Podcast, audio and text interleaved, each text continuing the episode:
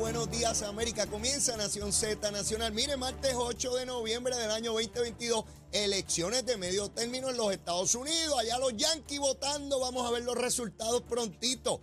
Por lo pronto, vamos a comenzar a quemar el cañaveral, pero antes los titulares con Carla Cristina.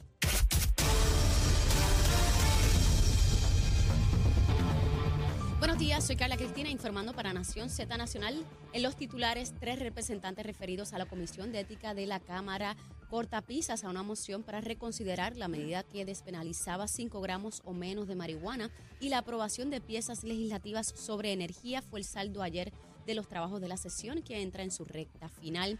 De otra parte, mediante una orden administrativa, el secretario del Departamento de Seguridad Pública, Alexis Torres, asumió jurisdicción sobre la Oficina de Seguridad y Protección del negociado de la policía, que entre otras cosas tiene a su cargo los trabajos y la supervisión de las escoltas, así como múltiples investigaciones internas, tareas que antes le competían directamente al jefe de la uniformada. Por otro lado, luego de que el Tribunal Supremo rechazara un recurso presentado por la defensa de la delegada congresional Elizabeth Torres para apelar una decisión del Foro de Apelaciones, el Tribunal de Primera Instancia deberá ver en su fondo el juicio contra la funcionaria quien ha hecho fuertes críticas contra la posición que ocupa y cuya destitución cuenta con el aval del gobernador Pedro Pierluisi.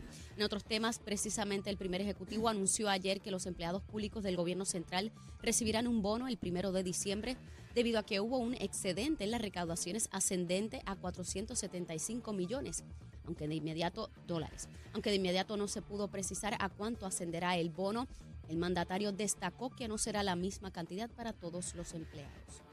Y en una noticia reciente, agentes del Negociado Federal de Investigaciones y personal de la Oficina de Inspectores Fiscales ejecutaron esta mañana ocho órdenes de arresto en distintos puntos de la zona metropolitana por fraude bancario, fraude electrónico, robo de identidad agravado y lavado de dinero. En temas internacionales, Estados Unidos celebra hoy las elecciones legislativas en un ambiente de crispación política, dificultades económicas y enfrentamientos sobre las libertades individuales. Los comicios decidirán la composición del Congreso durante los dos últimos años del mandato de Joe Biden. Para Nación Z Nacional, les informó Carla Cristina. Les espero mi próxima intervención aquí en Z93.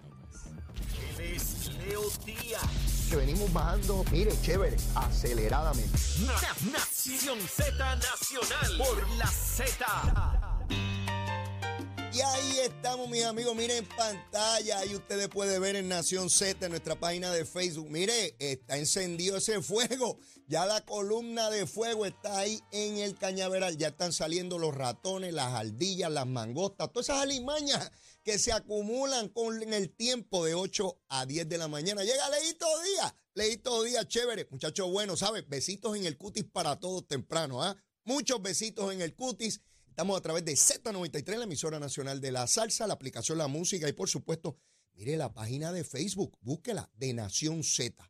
Ahí están todos los programas, puede disfrutarlos todos, puede criticarlos todos, bien chévere y puede hacer sus comentarios. Interactuamos ahí, ustedes me dicen sus cositas, lo que les gusta, lo que no les gusta. Ay, Leito, cállate la boca y no fastidies más. Usted diga ahí lo que le dé la gana. Mire, libertad de expresión, yo creo en eso.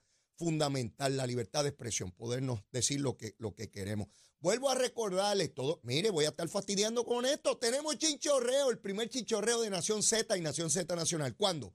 Mire, este sábado no, prográmese. Pues yo le digo el 19 de diciembre. Usted dice, ¿pero cuándo rayo es eso? Mire, el 19 de diciembre, este sábado no, el próximo. ¿Y dónde vamos a estar? En Ciales, la carretera 149. Comenzamos allá arriba, en un negocio espectacular que se llama Casa Vieja. Mire, un restaurante, un sitio, mire, en, eso es en el tope del cielo, allá arriba en Ciales. De ahí bajamos a Vista Las Cañas, luego a El Caney, luego a Asao y luego a Chalams. Mire, la vamos a pasar espectacular. Comenzamos 11 de la mañana. Usted llega a la autopista hasta Manatí, de ahí baja y derechito por ahí para arriba a la 149 hasta que lleguemos allá a Casa Vieja. Los esperamos, los esperamos a todos. Estamos bien contentos. Es la primera vez que realizamos este evento y si nos va bien, que yo con la ayuda de Dios estoy confiadísimo de que va a salir muy chévere, vamos a institucionalizarlo y cada cierto tiempo, pues nos vamos de vacilón, como nos gusta a nosotros los boricuas. Nosotros aprovechamos cualquier oportunidad para el vacilón y la fiesta, el holgorio, y pasarla bien y el vacilón. A mí me encanta eso y me encanta hacer chistes. Oh, me encanta hacer. En política no los hacía. Ahora me arrepiento. La gente, pues, mucha gente me decía, ah, esto era un aburrido, un creído, un mamífero ahí. Y pues, yo no iba a votar por ti, por aquello, por lo otro, un bribón. Mire, le caía mal a un montón de. Todavía que no le caiga a mí, ¿verdad? No por lo que soy, sino por lo que represento, ¿verdad? Eh, muchas personas tienen empatía automática con otros, no porque los conozcan, sino por lo que representan. Y de igual manera detestan a otros, no porque los conozcan, sino otra vez por lo que representan. Eso, a su vez, es un impedimento enorme que tenemos los seres humanos para relacionarnos. Y hay que procurar eliminar esas barreras. Conozca a la gente, conózcalos personalmente, cómo son. Y en política hay poco espacio para revelar eh, quién es cada ser humano, más allá de la política que representa, el partido, la ideología. ¿Quién es ese ser humano? ¿Qué tiene en su corazón? ¿Qué tiene en su corazón? Mire, a eso me dedico a examinar corazones. No soy cardiólogo, ¿eh? No soy, y no hay que serlo para saber lo que tiene la gente en su corazón. Vamos rapidito, vamos rapidito con el COVID. 173 personas hospitalizadas. Ayer eran 170. Subió, chililín, chililín. Pero subió, qué cosa. Yo esperando que baje, ¿eh? Pero bueno, ahí está la cosita. Ahí está el COVID. Mucho cuidado, ¿ah? Mucho cuidado que está vivito el COVID por ahí. ¿Con quién voy ahora? Usted sabe. Vamos, ya que lo está diciendo ya.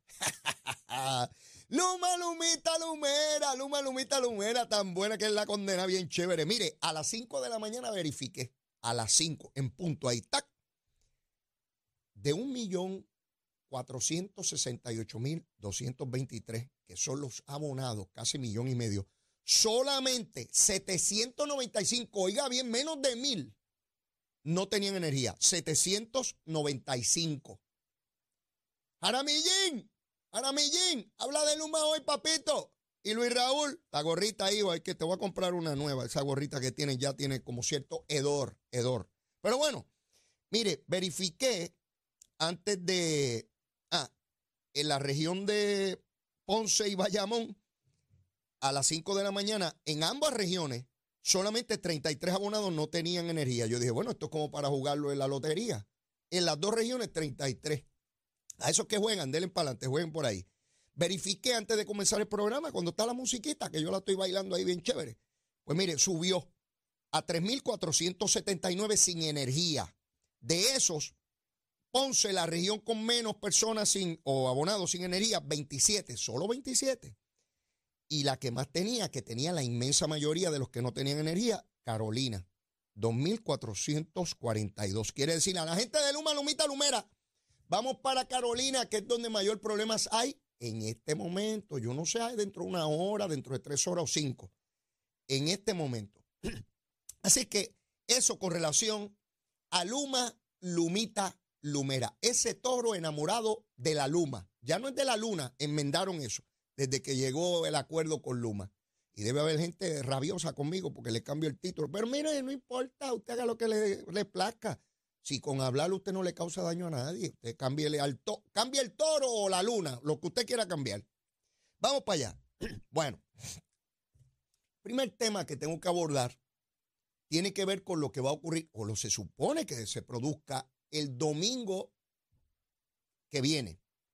Y me refiero a la asamblea del Partido Popular. Esto va cobrando energía según va acercándose la fecha se van a estar reuniendo ahí. En la muda de Cagua, vamos a ver si la muda habla. Se van a reunir ahí.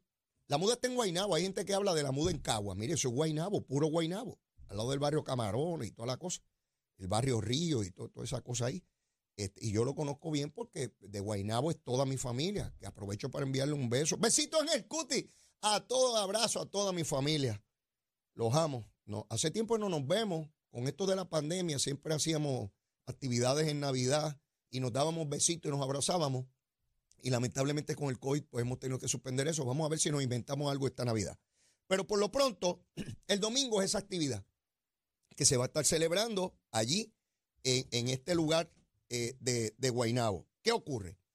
Es bien importante porque en esa asamblea se decide el futuro de lo que debe estar ocurriendo en esa colectividad de cara al próximo ciclo eh, eh, electoral.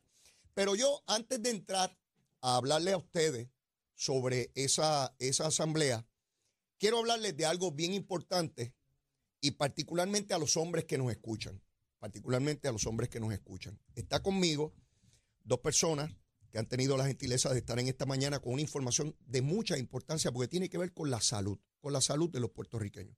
Se encuentra con nosotros Yajaira Rodríguez, que es la coordinadora de la Liga contra el Cáncer, y de igual manera Yajaira Serrano, que es directora de Trabajo Social. Saludos a ambas, buenos días. Saludos, buenos, Buenos días. días. ¿Quién es quién? Yo soy Yajaira Serrano. la Ajá. doctora. Yo soy Zaira. Ah, un placer, un placer conocerlas a ambas. De verdad que sí. Quisiera saber qué las motiva a estar aquí en la, en la mañana de hoy. Sé que tiene que ver obviamente con el asunto del cáncer. ¿Qué está próximo a suceder? Que es importante que nuestro pueblo conozca. Pues por segundo año consecutivo, la Liga Puertorriqueña contra el Cáncer y su Hospital Oncológico tienen la iniciativa de llevar una campaña de concientización dirigida a los hombres con el eslogan de, ¿verdad? No es un chiste hasta la prueba ya. Nosotros lo que estamos buscando es que aumente la cantidad de hombres que se hacen sus pruebas de cernimiento anual, lo que es el PSA y el examen de palpación con su urólogo.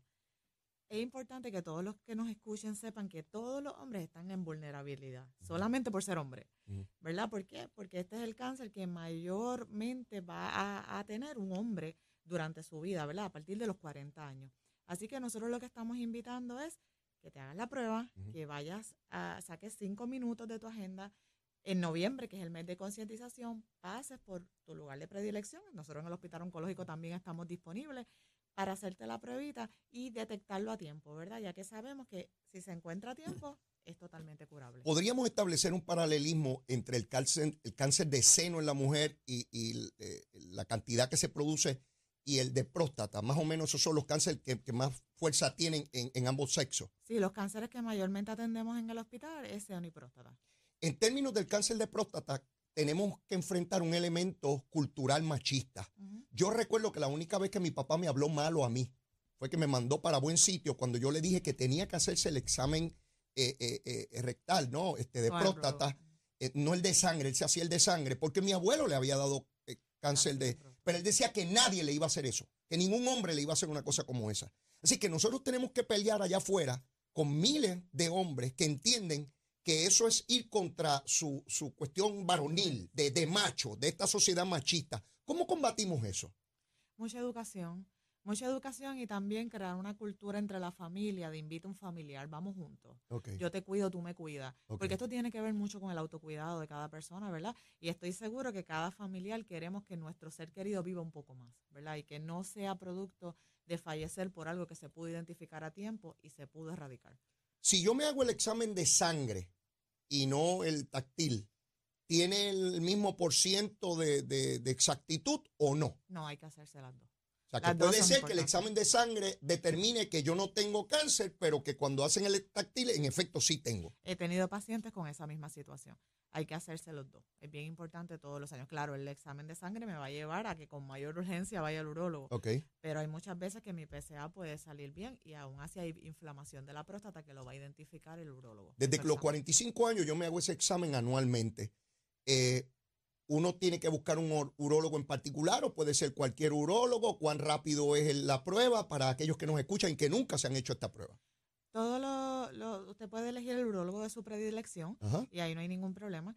Eh, la prueba es bien rápida, la prueba no toma ni cinco minutos, la prueba de sangre y la, la táctil toma como cinco minutos aproximadamente. Ok.